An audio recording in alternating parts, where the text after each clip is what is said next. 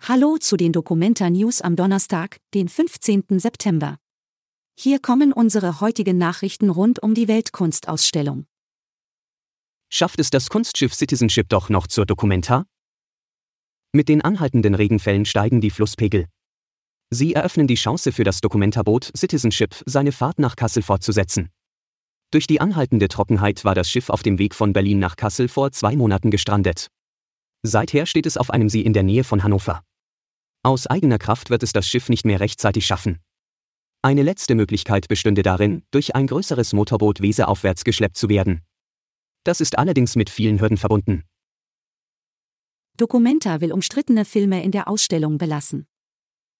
Nun hat sich auch die Documenta offiziell zu den umstrittenen Filmen des Kollektivs Subversiv Film geäußert.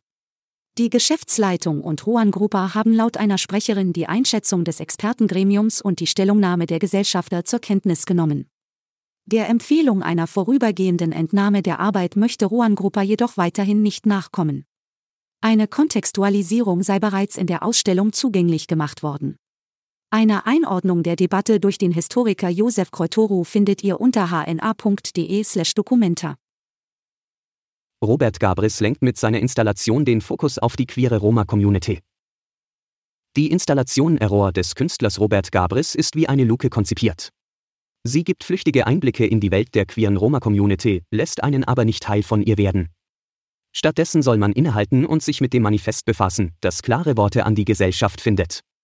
Das Werk ist im Friderizianum zu sehen. Alle Infos zur Documenta findet ihr auch auf hna.de/documenta. Bis morgen.